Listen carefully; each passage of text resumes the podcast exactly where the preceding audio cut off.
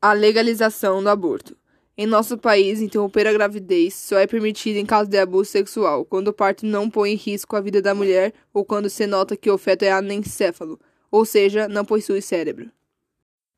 O aborto foi tratado no Brasil como crime pela primeira vez em 1830, onde não se condenava a gestante, mas quem realizou o procedimento. Como ocorre um aborto? Primeiro, o médico explicou que ela tinha duas alternativas para fazer o aborto ela poderia tomar remédio sozinha ou poderia fazer um procedimento de cerca de uma hora na clínica. Ambas as opções eram seguras. Para não sentir dor, ela escolheu o procedimento. Uma pesquisa realizada pelo Instituto Locomotivo observou que 66% dos brasileiros são favoráveis ao aborto em casos de estupro. Entre os entrevistados, 71% dos católicos e 70% dos ateus eram favoráveis, contra 58% dos evangélicos. As pessoas de outras religiões que estão de acordo com a interrupção da gravidez, nesse caso, representam 74%. Mesmo o aborto no Brasil sendo ilegal, várias mulheres optam em fazer em clínicas clandestinas ou em fazer em casa, o que é muito perigoso. Em uma pequena pesquisa feita por mim com alguns amigos, perguntei para nove garotas e nove garotos se eles eram contra ou a favor da legalização do aborto.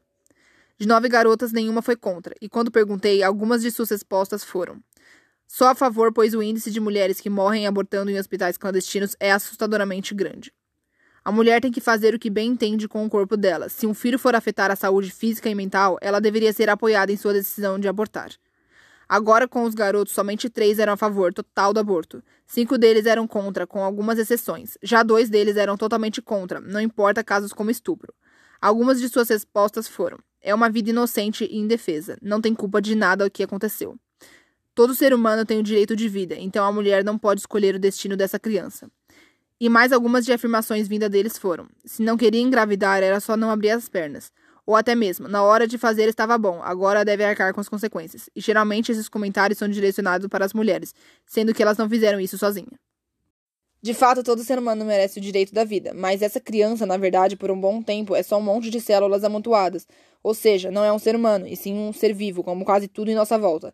O que é mais engraçado nessa história toda é que aqueles que são considerados pró-vida, há alguns deles que são a favor da pena de morte, e quando perguntamos os motivos, eles simplesmente dizem: você não pode comparar uma vida de um bebê inocente com a de um criminoso.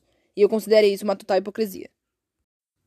Quando perguntamos os motivos de serem contra, muitos usam a desculpa de que na Bíblia está escrito que é errado. Agora eu gostaria de que me respondessem em que lugar na Bíblia diz que é certo julgar, estuprar, espancar ou até mesmo ridicularizar outras pessoas. Sem útero, sem opinião. É uma frase que muitas mulheres usam para fazer com que os homens se coloquem no lugar e parem de tentar fazer escolhas por nós.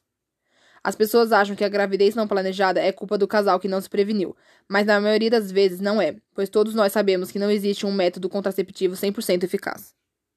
A maior porcentagem da gravidez não planejada normalmente acontece com os adolescentes que não tiveram a devida educação sexual. Gravidez realmente é incrível e poder gerar uma vida é uma dádiva, mas somente quando a gravidez é uma escolha da mulher.